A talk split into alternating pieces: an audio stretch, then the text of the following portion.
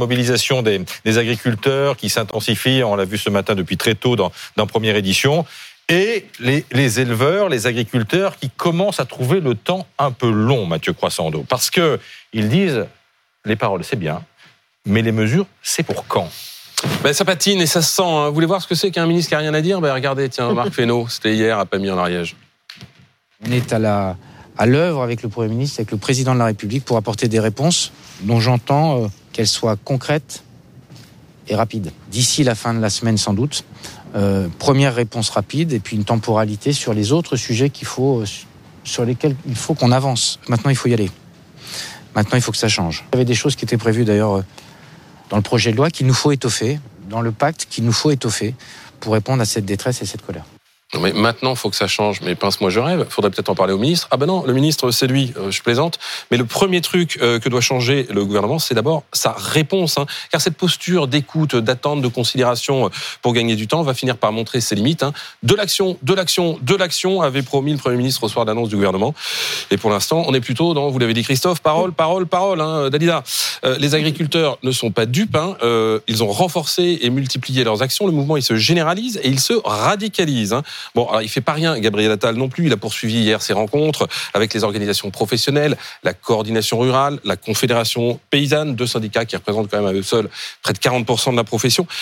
Mais pour quelqu'un auquel le président de la République avait confié comme feuille de route de faire la révolution, euh, mm. passer deux jours à discuter avec les syndicats, ça fait quand même très vieux monde. D'autant que pendant ce temps, les oppositions s'engouffrent dans la brèche. Oui, alors là, c'est la grande récup. Hein. Nous sommes tous des paysans, annoncé hier un, député à l'Assemblée nationale. Mon œil, hein, euh, nous sommes tous des hypocrites.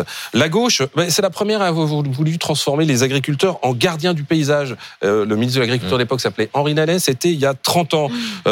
depuis des années, les écologistes désignent les agriculteurs comme des pollueurs, comme des maltraitants vis-à-vis des animaux, euh, comme les responsables de la malbouffe. Il y a moins d'un an, les écolos et les insoumis euh, faisaient le coup de poing à Sainte-Soline, hein, souvenez-vous la droite et l'extrême droite maintenant. Hein. L'extrême droite qui a renversé euh, les photos de profil de ses députés hum. sur, sur, les comptes des réseaux sociaux pour en signe de solidarité avec les agriculteurs. Mais la droite et l'extrême droite, ils ont voté la PAC, la réforme de la PAC contre laquelle les agriculteurs protestent aujourd'hui quant au camp présidentiel. Emmanuel Macron, qui avait soi-disant senti le coup venir, mais il n'a pas eu un mot lors de sa conférence de presse sur les agriculteurs. Ah si, un mot. Il faut accroître l'accompagnement de nos agriculteurs comme on accompagne un enfant à l'école ou comme on accompagne un malade en fin de vie. Mais juste Renaissance, qui s'appelle Renew à Bruxelles, c'est le premier défenseur de la PAC.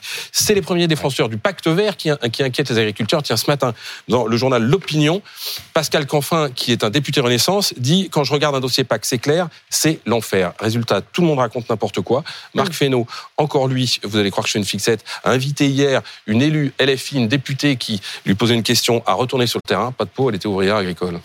Merci Mathieu.